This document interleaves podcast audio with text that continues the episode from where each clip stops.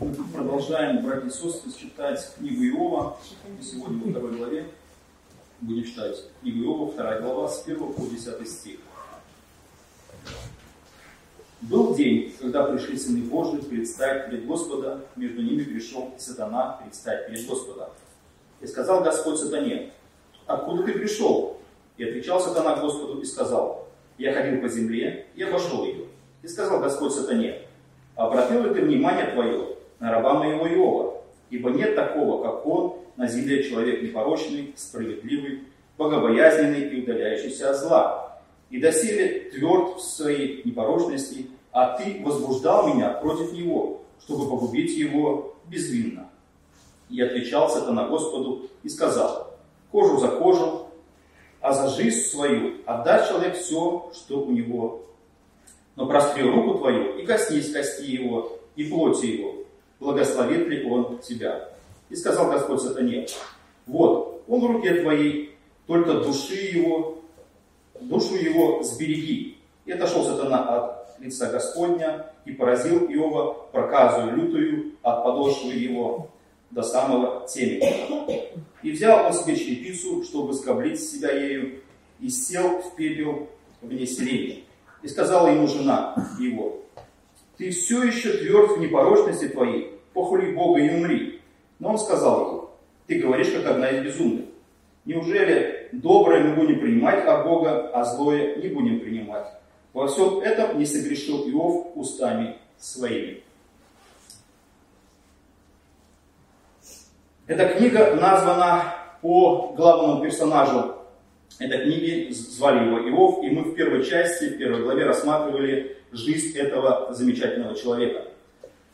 Одного из людей Востока, который был очень богат, очень хорошо преуспевал в жизни своей, у него было большое семейство, и мы видим, что нам рассказана история этого человека, в которой мы видим, с одной стороны, жизнь этого человека на земле, но с другой стороны мы видим, как открываются небеса, и эти небеса нам повествуют о том, откуда приходят эти благословения. Чем был благословен Иов? Мы смотрим а, 1 главу 2 стих 3. «И родил, родились у него семь сыновей и три дочери. Имя у него было семь тысяч мелкого скота, три тысячи верблюдов, 500 пар волов, 500 ослиц и весьма много прислуги. И был человек этот весь знаменитый всех сынов Востока. То есть мы видим, откуда приходит благословение к этому человеку. Но с другой стороны, мы видим, что кроме того, что он имел эти все благословения, к нему приходят также и испытания, которые он должен был перенести. И мы читаем это в 9, 9 стихе 1 главы. «И отвечал сатана Господу и сказал, разве даром богобоязнен Иов? Не ты ли кругом наградил его, и дом его, и все, что у него, дело рук его, ты благословил, и стада его распространяются по земле. Но простри руку твою и коснись всего, что у него, благословит ли он тебя. И сказал Господь сатане, вот все, что у него в руке твоей, только на него не простирай руки твоей, и отошел сатана от лица Господня. И далее мы, мы видим, как а, сатана начинает обрушивать все свои козни и всю свою ярость на этого человека, который жил хорошей, был в успешной жизни, но тем не менее дьявол заключает пари с Господом. Он хочет доказать Богу, что если у человека что-то будет забрано, его имущество, его благополучная жизнь, то человек будет проклинать Господа. Он не будет тогда уже Богу верен и не будет ему поклоняться так, как он поклонялся ему ранее. И вот это испытание приходит на Иова, и оно приходит одно за другим. Мы смотрим в первой главе, что происходит в его жизни. Во-первых, он теряет все свое имущество, одно за другим, все вот эти тысячи и сотен, большое количество э, своего имущества, и в придачу еще и прислугу теряет. А последнее испытание, четвертое, которое приходит в первой главе, мы видим, он теряет всех своих десяти детей. Иов должен был пройти все эти испытания, и при этом должен был остаться Господу верным. Сатана получает разрешение на то, чтобы напасть на Иова и при этом терзать его внешнюю часть его жизни. Отнять его имущество, отнять его детей и посмотреть, как отреагирует Иов на эти все беды, которые с ним случились.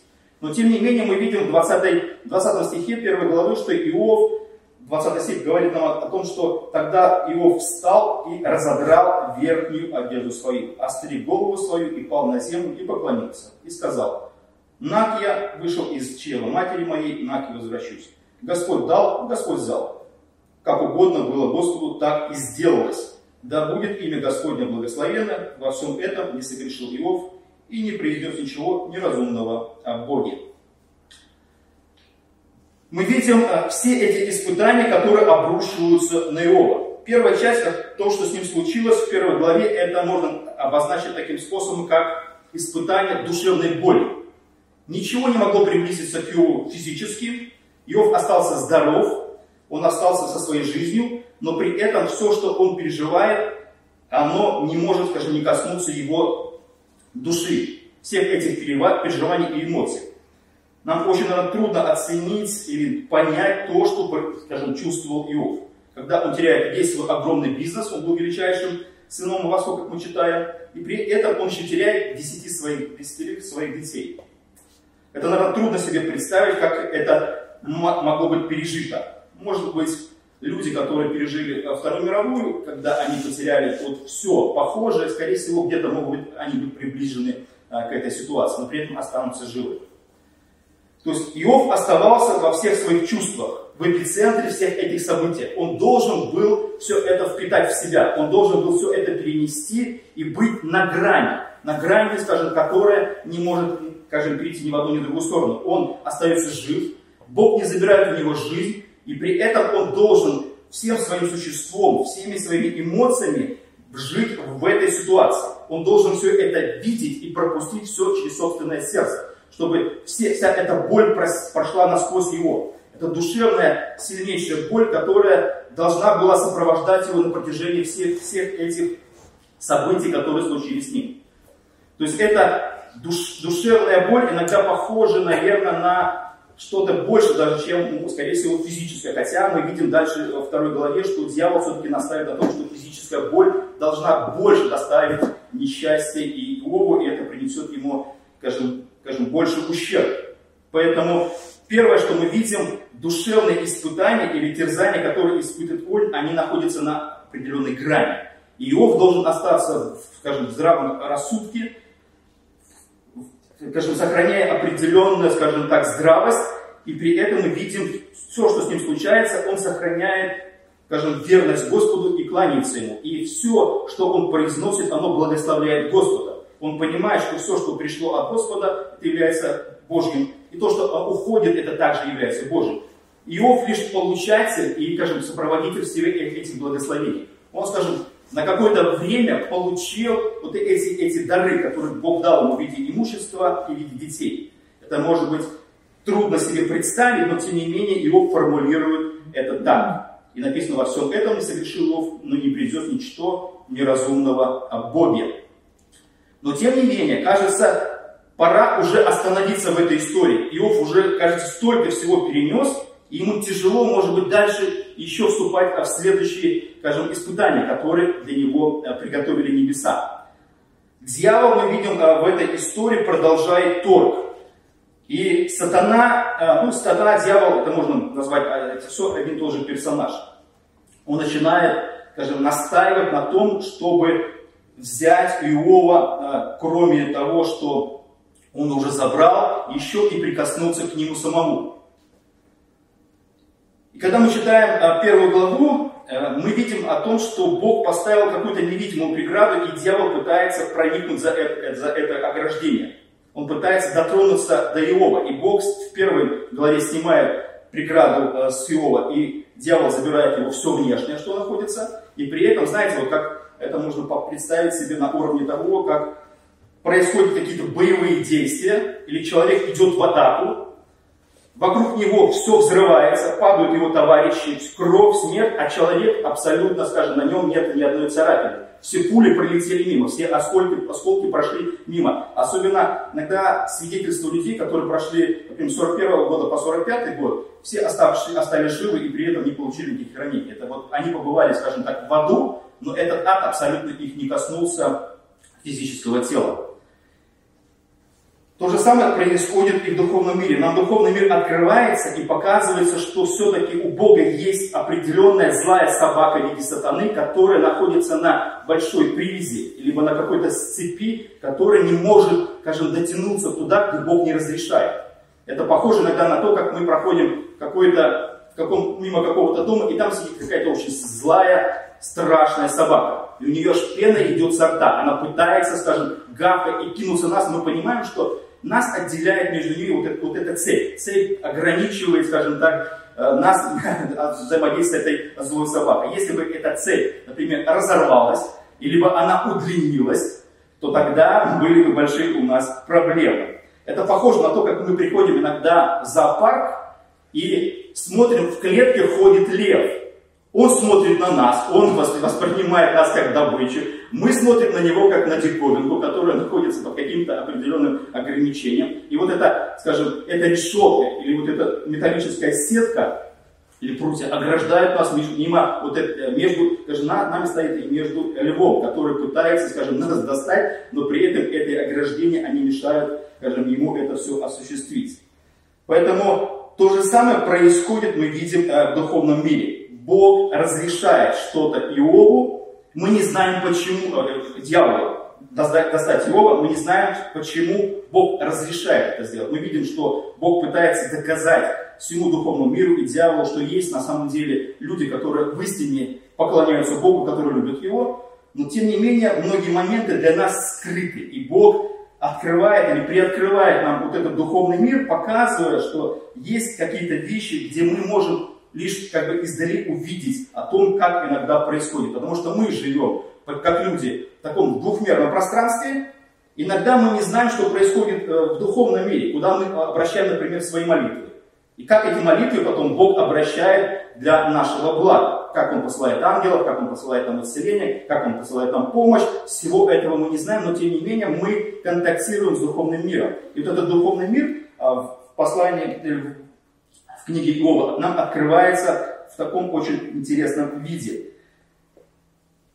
И дьявол, а, он просит, он не может требовать, он лишь может просить о том, чтобы доставить какой-то ущерб для людям, которые поклоняются Богу. Похожую историю мы наблюдаем в Евангелии от Луки, 22 главе 31 стихе, где сказано, «И сказал Господь Симон, Симон, сатана просил чтобы сеять вас, как пшеницу. Но я молился тебе, чтобы не скудела вера твоя. И ты, некогда обратившись, утверди братьев твоих. Мы видим, что даже когда Иисус присутствует со своими учениками, Он им открывает некую тайну о том, что дьявол обращается и просит Иисуса, чтобы испытать учеников, сеять. Вы знаете, как вот, чтобы они прошли вот это сеяние, и эти, эти испытания могли, скажем так, доказать истинность каких-то вещей.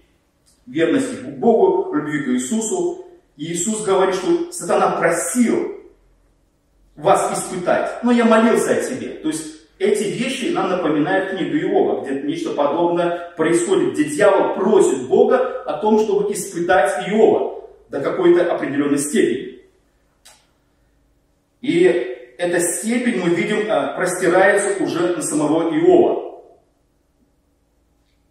до того, скажем, весь ужас, он творился рядом с Иовом. Иов наблюдал, как рушится, скажем так, его бизнес, как погибают его дети, и он при этом остается абсолютно здоровый, живой и может наблюдать за всеми этими э. Э, ужасами, которые вокруг него происходят. Дальше мы видим, что ад, который, скажем, простирается, кроме этого всего имущества и детей, он уже начинает приближаться к самому Иову.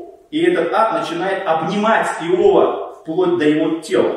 Фактически он уже чувствует, что то, что было рядом, и оно не могло, скажем, перейти в близкий контакт с Иовом, и потом мы видим, что этот ад начинает а, действовать на его плоть, как написано здесь. «Простри руку твою и коснись кости его, и плоть его, благословит ли он тебя».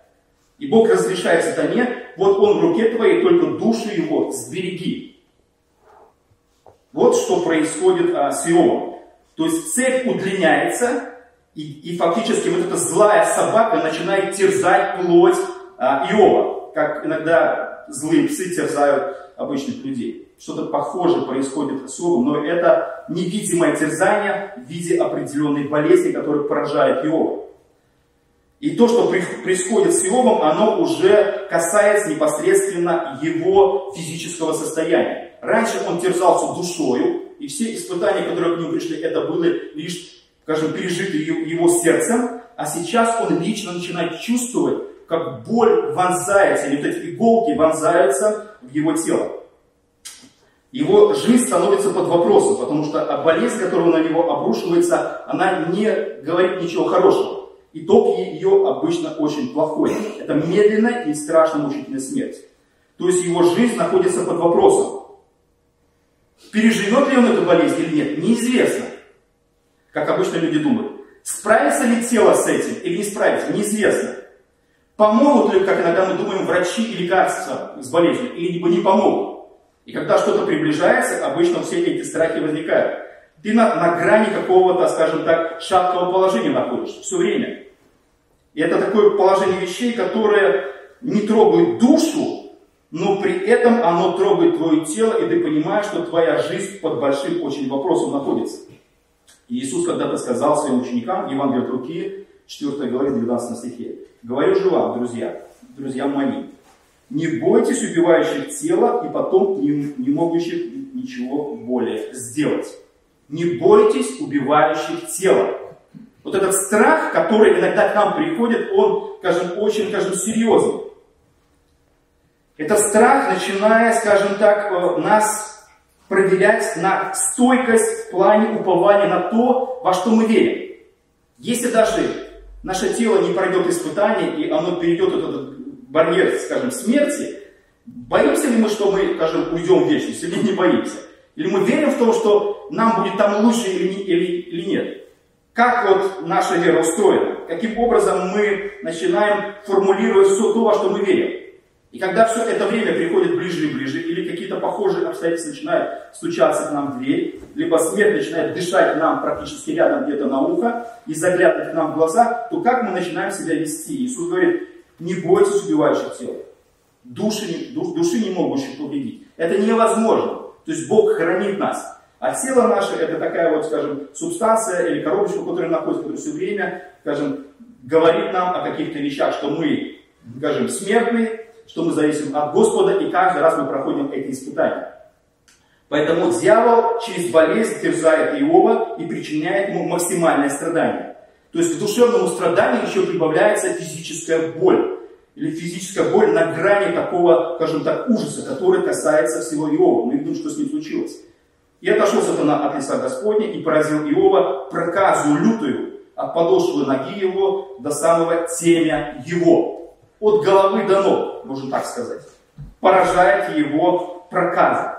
Проказа это заболевание, которое в Библии, в еврейском языке звучит как слово царат или на греческом лепра. И больные этой проказой называются прокаженными. Например, а, в греческом языке оно переводится буквально как болезнь, которая делает кожу чешуйчатой. А на Руси эту болезнь называли проказой, проказой от слова казить, то есть искажать, безобразить тело. Без, что-то такое безобразное, искажающее истинное положение вещей. Или, или, например, раньше ее называли как финикийская болезнь, либо ленивая смерть. То есть смерть приходит очень медленно. Она терзает тело в крайней своей степени. По мере развития этой болезни а, начинает выделяться гной, иногда выпадают волосы на голове и брови, ногти размягчаются, а, загнивают и отпадают. Затем могут постепенно поражаться пальцы рук, ног, нос, глаза больного. И при этом человек не может, скажем, даже этого почувствовать. Настолько, скажем, боль притупляется, что человек может потерять пальцы, нос, или что-то от него отвалиться, при этом он даже и не почувствует, что с ним такое произошло. То есть он фактически начинает медленно разваливаться на куски. И это гни, гни, гниение тела гниение кожи, оно поражается вот определенной сыпью. Волосы становятся белыми, и При этом, когда болезнь достигает определенного, скажем так, этапа, начинает даже вид, видно быть, э, кроме кожи вот этой, которая в гнойнике, открываться мясо, живое мясо, когда уже тело фактически находится на грани, и кожа не может справиться, чтобы даже удержать все эти гнойники, и обостряется болезнь в такой степени. И фактически человек становится живым инвалидом, а, который гниет заживо. Поэтому все то, что случилось с Иовом, это, скажем так, то же самое крайняя степень, что может произойти с человеком даже в болезненном состоянии. Хорошо иногда, даже так скажем, хорошо, когда человек умирает быстро, без мучений. Иногда люди умирают медленно и долго. Но, может быть, Бог дает, чтобы люди осознали свою жизнь, вспомнили о каких-то вещах, покаялись, примирились с Господом. Это время дается человеку для каких-то улаживаний дел, дел на земле. Но когда иногда это происходит медленно, ой, быстро, то тогда это может быть самый и лучший способ, когда все это происходит в своей постели, ночью. Человек просто лег и не проснулся. Он уже открыл глаза и уже находится либо у Господа, либо в совершенно другом месте. Все эти реалии, в которых мы живем. Поэтому мы видим, что э, то, что случилось с Иовом, это, скажем, крайняя степень вот этой болезни. Болезнь поражает его, которая медленная, мучительная и очень страшная.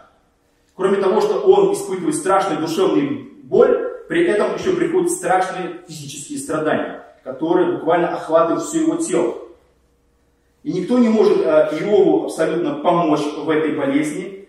Мы видим, он э, садится э, в пепел, вне селения, и начинает скоблить себя вот этой глиняной какой-то вот такой табличкой или каким-то предметом, чтобы как-то, скажем, вот это чесание этого тела, этих гнойников как-то облегчить боль, которая у него все время возникает, зуд, который проникает буквально все тело. Но это от, от ног до головы. То есть то, что здесь описано, это тоже крайняя степень испытаний, которые проходит Иов. Внешние испытания до крайней степени показаны, когда он теряет бизнес, все имущество становится из богатого человека абсолютно нищего, и при этом он еще теряет своих детей, всех своих детей. Ни одного, ни двух, сразу десятерых своих детей теряет.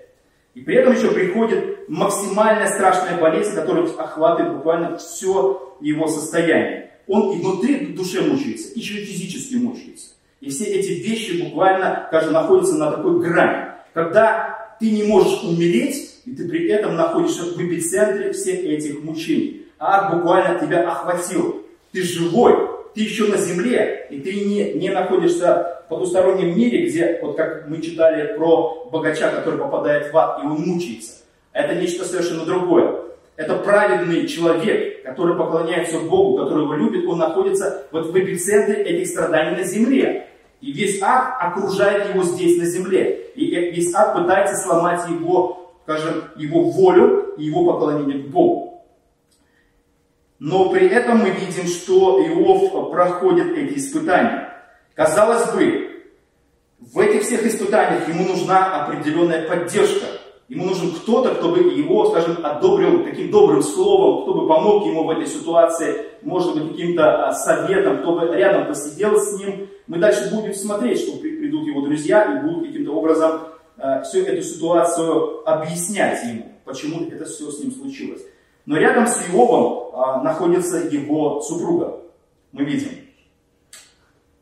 И вроде бы должна быть от нее поддержка, но нам трудно себе представить а, женщину, которая потеряла десятерых детей. И нам трудно это себе представить, потому что ни, ни, ни с кем из нас такого не случалось. И сказала жена Иова ему, ты все еще тверд в непорочности твоей, похули Бога и умри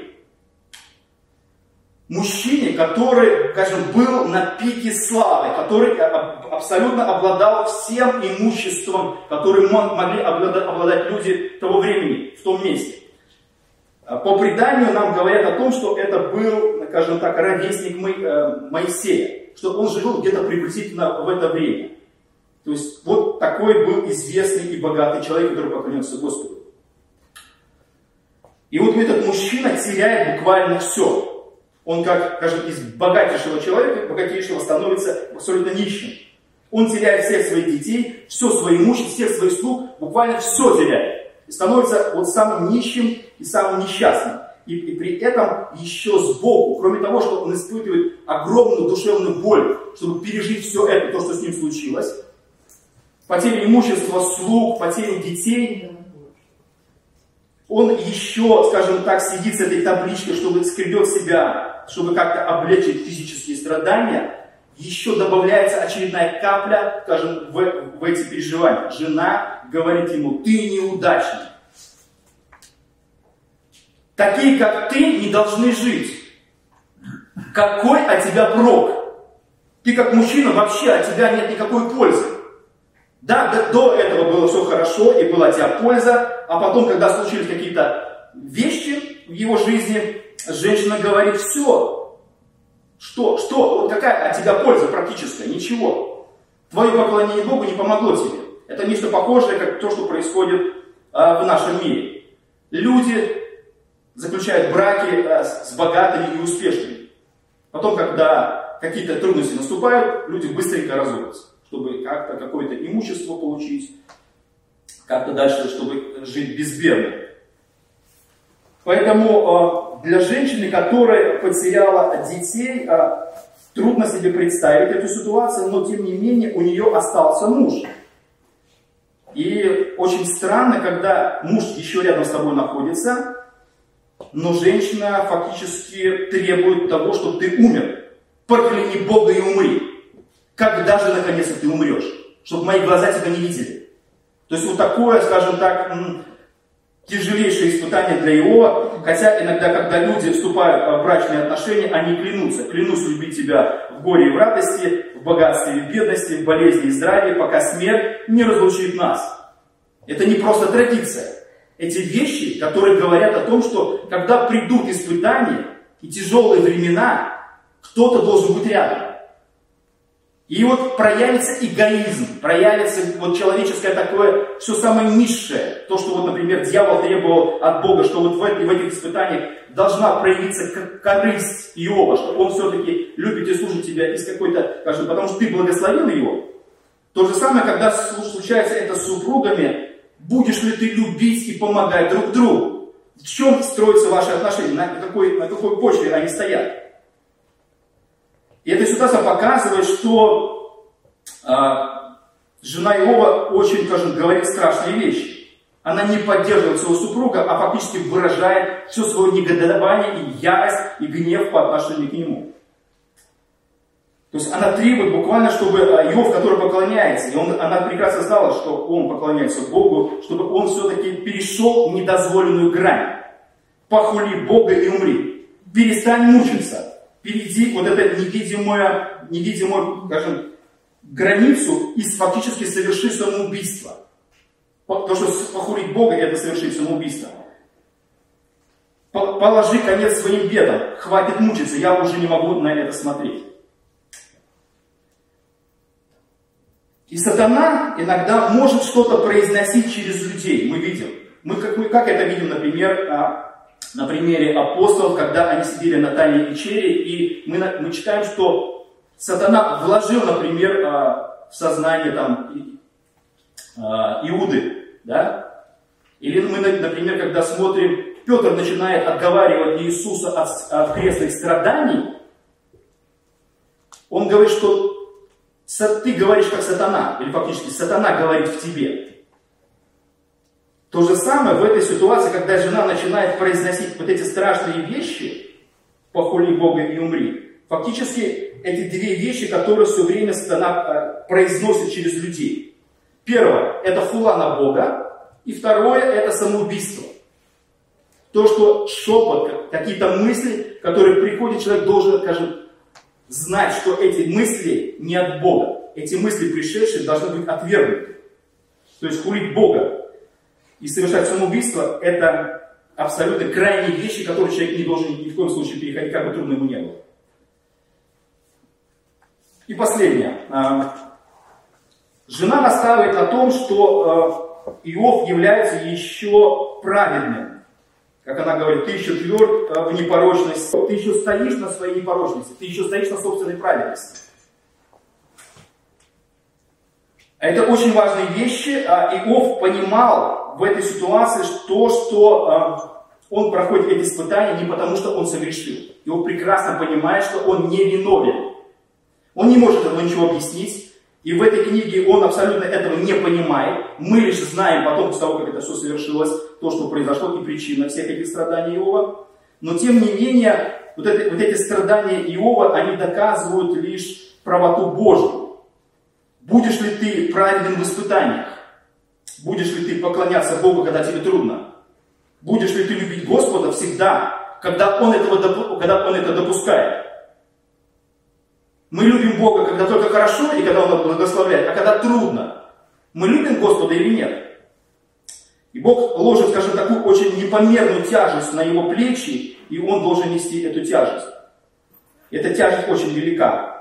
Но то, что Бог принимает решение, это не то, что ожидает иногда Иов, или то, что он хотел бы, то, что с ним произошло в жизни. Иов должен лишь понять, что Бог вправе делать то, что он хочет.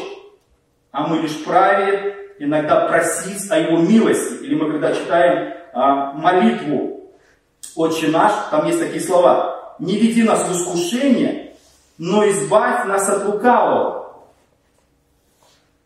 Мы можем лишь просить Бога, чтобы Он избавил и сохранил нас от каких-то испытаний, которые в жизни на нас могут обрушиться.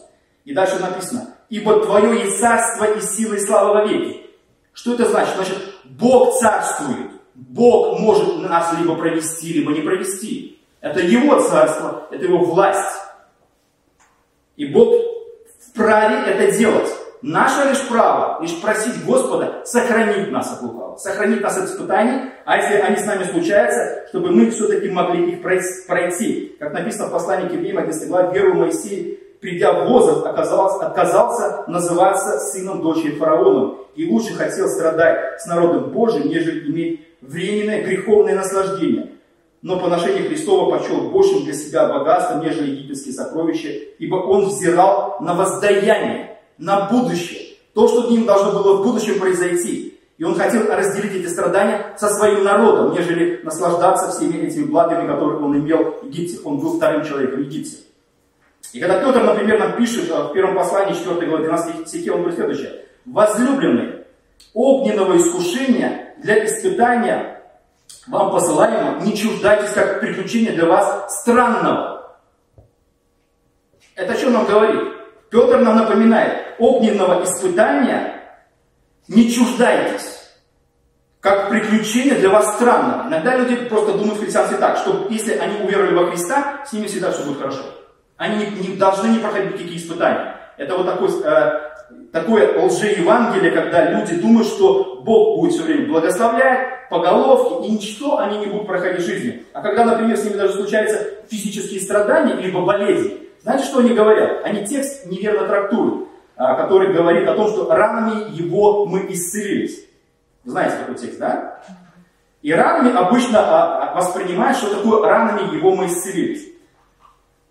Исцеление не физическим, потому что если посмотрим контекст или слова, которые сказаны раньше, что речь идет о грехах. И что грехи нам прощены его ранами. Он страдал физически, он понес, незаслуженную смерть, его тело страдало, его тело мучилось и умерло, чтобы этими ранами мы были прощены, чтобы наши грехи были прощены. Речь абсолютно здесь не идет ни о каких физическом исцелении. Иногда это берут и трактуют. Даже люди, которые трактуют этот текст, они не исцеляются. Хотя утверждают и стоят на том, что в это нужно верить. Мы исцелились духовно. Нам были прощены грехи ранами Иисуса. Вот так нужно понимать этот текст. И итог всего это следующее. А, Иов стоял а, на своей праведности, как ему говорила жена. Он говорит следующее, последний стих 10. Он сказал ей, жене, ты говоришь, как одна из безумных. Неужели доброе мы будем принимать от Бога, а злого не будем принимать? Во всем этом не согрешил Лук устами своими. Иов, с одной стороны, должен был остаться в праведности, которая у него есть. Он понимал, что он не виновен. Иисус, который страдает, он тоже не виновен, но он страдает для какой-то определенной цели, чтобы мы имели спасение. Иов страдает, чтобы Бог был прославлен, чтобы доказать всему духовному миру, что есть в мире люди, которые поклоняются Богу в любой ситуации. Если даже забрать у них имущество, забрать у них здоровье, они будут поклоняться и любить Господа. Все равно Бог остается прав, и, и сатана был подвержен а, вот этой ситуации. При этом Иов остается, скажем, в здравом рассудке и в твердой памяти, и абсолютно, скажем, в холодном таком, кажется, ему трудно, ему больно, душа его болит, сердце его страдает, тело его ноет до такой степени, что ему трудно себе, скажем так, перенести все это. Он остается жив, но при этом его голова, скажем, холодная, здравый смысл сохраняет, и он продолжает уповать на Господа. И при этом его праведность остается, скажем так, важным элементом его поклонения. Он знает, что он не виновен. Иногда бывает в нашей жизни. Да, когда если мы согрешаем, и причина наших, скажем, каких-то, скажем, наказаний или испытаний, это наши грехи, это одно. Но если мы смотрим, нет никаких причин для того, что мы согрешили, сделали что-то не так, значит Бог нас проводит через испытания. Мы должны стоять на этой правильности, если даже неверующие пытаются нам доказать или объяснить, или показать показать, что мы согрешили. Потому что обычная концепция такая. Ты наказан, потому что ты грешишь. Но если мы понимаем, что мы не согрешили и не грешим, какой-то ситуации, ее, эту ситуацию проходим, мы стоим и должны стоять на правильности. Потому что, как стоял Иов, он понимал, что он не виновен, и мы точно так же. Мы во Христе праведны, хотя весь мир нам пытается доказать, что мы такие же грешники, как они. Абсолютно нет. У нас абсолютно другой статус. Мы дети Божьи, наша праведность Христова, и мы стоим на этом. И нас пытаются все время установить в том, что мы праведные во Христе. Мы праведные во Христе. Не сомневайтесь в этом. Как Иов не сомневался и стоял на этой праведности. Поэтому эти вещи очень важны. Эти вещи не просто так в Писании обозначены.